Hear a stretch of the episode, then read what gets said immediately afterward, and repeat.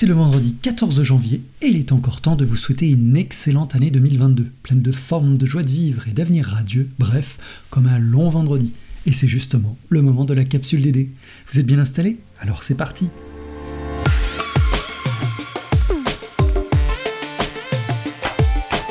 La capsule d'aider Podcast de la direction du développement durable d'Unilassal. Au cette semaine, l'actu du moment. Transition écologique, ce qui change en 2022. L'écho du SUP, l'enseignement supérieur fait sa transition écologique. Le film du mois, Don't Look Déni Cosmique. Et enfin, l'agenda de la prochaine quinzaine.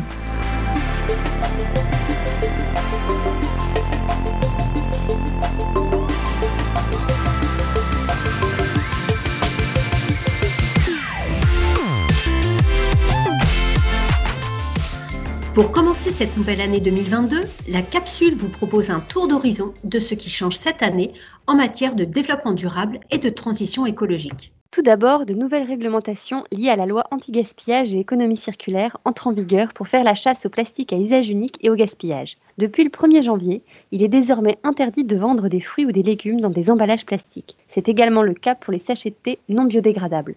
De plus, si vous craquez pour un Happy Meal ou un autre menu enfant dans un fast-food, sachez que les jouets en plastique, c'est bel et bien fini. Enfin, toujours dans le cadre de cette loi, il y a désormais l'obligation pour les lieux accueillants du public de proposer un point d'accès à l'eau afin de limiter l'utilisation de bouteilles en plastique. Et puis, on en finit également avec la destruction des produits invendus. Oui, au-delà des produits alimentaires, les producteurs et revendeurs ont désormais l'interdiction de détruire leurs invendus, comme les produits électroniques, les meubles, les vêtements. Désormais, pour limiter les émissions de gaz à effet de serre liées à leur destruction, tous ces produits devront être réutilisés, réemployés ou recyclés. Ils devront en priorité être adressés à des organisations caritatives. Dans le secteur du bâtiment, on progresse également avec l'adoption d'une nouvelle norme, la RT 2020. En effet, elle remplace la RT 2012, l'actuelle réglementation thermique, et renforce les exigences en matière de performance énergétique et introduit également des exigences en matière d'impact carbone de la construction. L'accent est donc mis sur la sobriété énergétique et la décarbonation de l'énergie. De plus, afin de réduire les émissions de gaz à effet de serre de nos logements et infrastructures, l'installation de nouvelles chaudières au fioul et au charbon sera interdite. Par ailleurs, toujours dans cette logique de réduction des émissions de gaz à effet de serre, le secteur automobile voit son malus s'alourdir avec un nouveau malus au poids pour tous les véhicules neufs de plus de 1,8 tonnes, dont seront seulement exonérées les voitures électriques et hybrides. Sur les questions sociales, des avancées sont également à noter pour cette nouvelle année. Oui, c'est le cas de la santé des femmes, avec la décision de rendre gratuite la contraception pour toutes les femmes jusqu'à 25 ans. En France, cela concerne environ 3 millions de jeunes femmes. On connaît également la difficulté pour tous ceux qui doivent accompagner au quotidien un proche dépendant.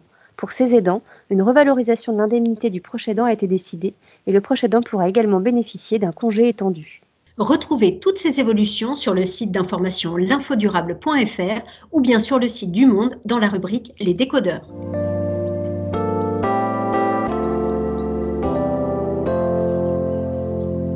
Sur les places, on s'agite. À deux pas du campus, les planches s'entassent aux devantures des cafés. Le balai annuel du montage des terrasses vient de commencer. Celles-ci animeront la ville jusqu'en novembre, pendant les neuf mois de la saison sèche. D'élégantes cloisons extérieures végétales complètent ces dispositifs. Elles permettent d'abriter les personnes les plus fragiles pendant les multiples épisodes de canicule, parfois jusqu'à 48 degrés Celsius pendant plusieurs jours d'affilée. Ici, comme dans de nombreux territoires du monde, nous avons relevé le défi d'une société neutre en carbone et résiliente. Exit les énergies fossiles, réinventer l'industrie, relocaliser les filières alimentaires, une ceinture agroforestière complétée par une multitude de petites entreprises de conserverie boucle la métropole.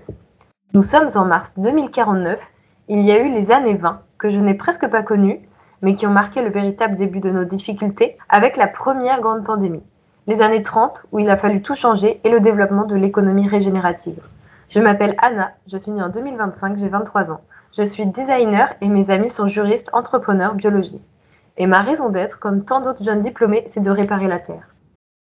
C'est ainsi que Walter Bouvet, fondateur d'Openland et du magazine Terra Eco, a introduit son témoignage pour les 30 ans de l'université de Cergy, fêté le 2 décembre dernier. Car cet anniversaire, l'université a souhaité le placer sous le signe du virage écologique et le faire savoir.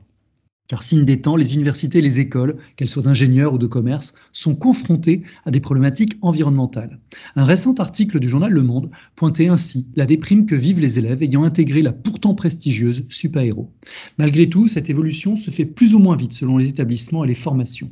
La loi climat et résilience a d'ailleurs institué une nouvelle mission pour l'enseignement supérieur et de la recherche, sensibiliser le public aux enjeux climatiques et écologiques. Aujourd'hui, un quart des écoles ne traitent pas des enjeux écologiques dans leur programme. C'est le résultat tout aussi édifiant qu'inquiétant qui ressortait de l'étude du collectif pour un réveil écologique. Pour les autres établissements, des actions de sensibilisation, mais également pour les plus ambitieux, l'intégration dans les programmes de formation ou de recherche. C'est le cas par exemple du réseau IMT ou de l'INSA de Lyon qui sont bien avancés. Or, l'intégration du développement durable ne peut se concevoir que dans une approche systémique, c'est-à-dire en portant le regard sur l'ensemble du fonctionnement. Entreprendre euh, de petites actions pour promouvoir l'EDD, comme se limiter à une fresque du climat, n'est plus suffisant. On parle plutôt d'une vraie diffusion de la culture de la transition auprès des étudiants et donc, pour y parvenir, un vrai engagement de l'ensemble des personnels.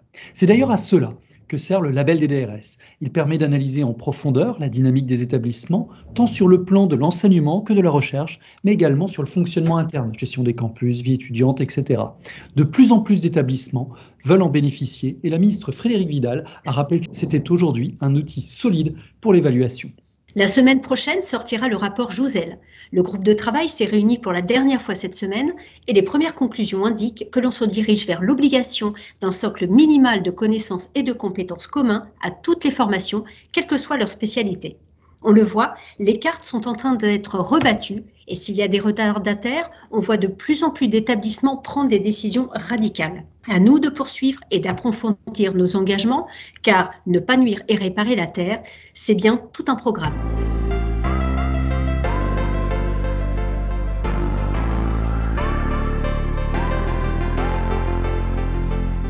Dans cette chronique, nous allons vous parler du film du mois.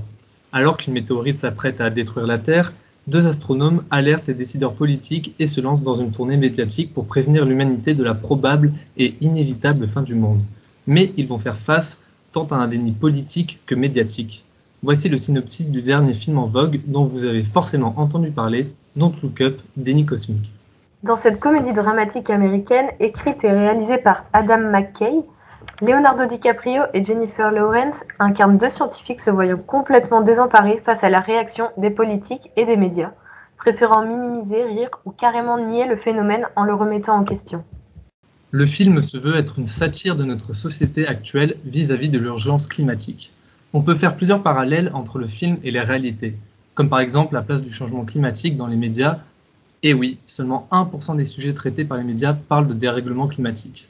De même, vous le découvrirez dans le film, mais la considération des scientifiques dans la sphère politique et médiatique a encore du chemin à faire. On ne va pas tout vous divulgacher, mais de nombreux parallèles sont à retrouver dans le film pour enrichir la réflexion. Malgré tout, le film vole des tours.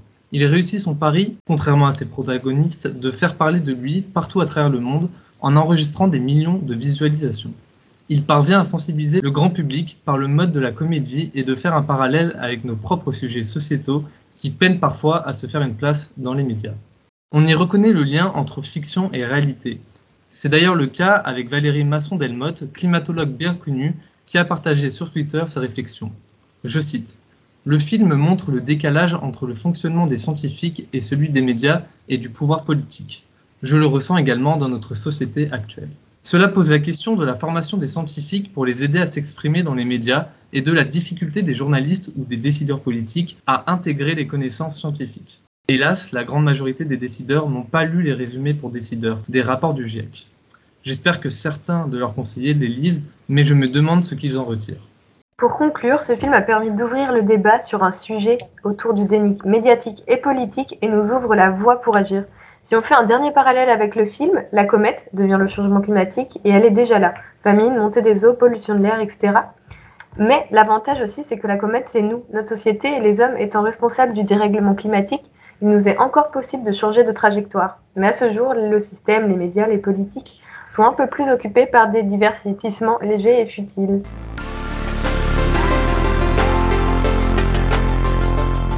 Et l'agenda de la prochaine quinzaine. Jeudi 20 janvier auront lieu les rencontres régionales de la recherche, du développement et de la formation. Au programme de cette édition 2022, une réflexion autour de l'agriculture bas carbone. Le colloque organisé par l'INRAE sera retransmis en direct sur agriweb.tv. Rendez-vous le 25 janvier pour Change 2022, l'événement de la bioéconomie organisé par les équipes de IAR, le pôle français de référence en bioéconomie. Cet événement digital permettra de bénéficier d'expertise et de témoignages inspirants sur les transformations et les transitions économiques. L'occasion également de contribuer à des échanges qui dessineront un modèle circulaire profitable à tous durablement. Autre événement programmé le 25 janvier, un webinaire intitulé Reconnecter l'agriculture et l'alimentation sur un territoire. Jusqu'où aller à l'heure de l'Anthropocène? Ce webinaire est organisé par Agrenium dans le cadre d'un cycle de webinaires consacré à la refondation de l'agriculture à l'heure de l'Anthropocène.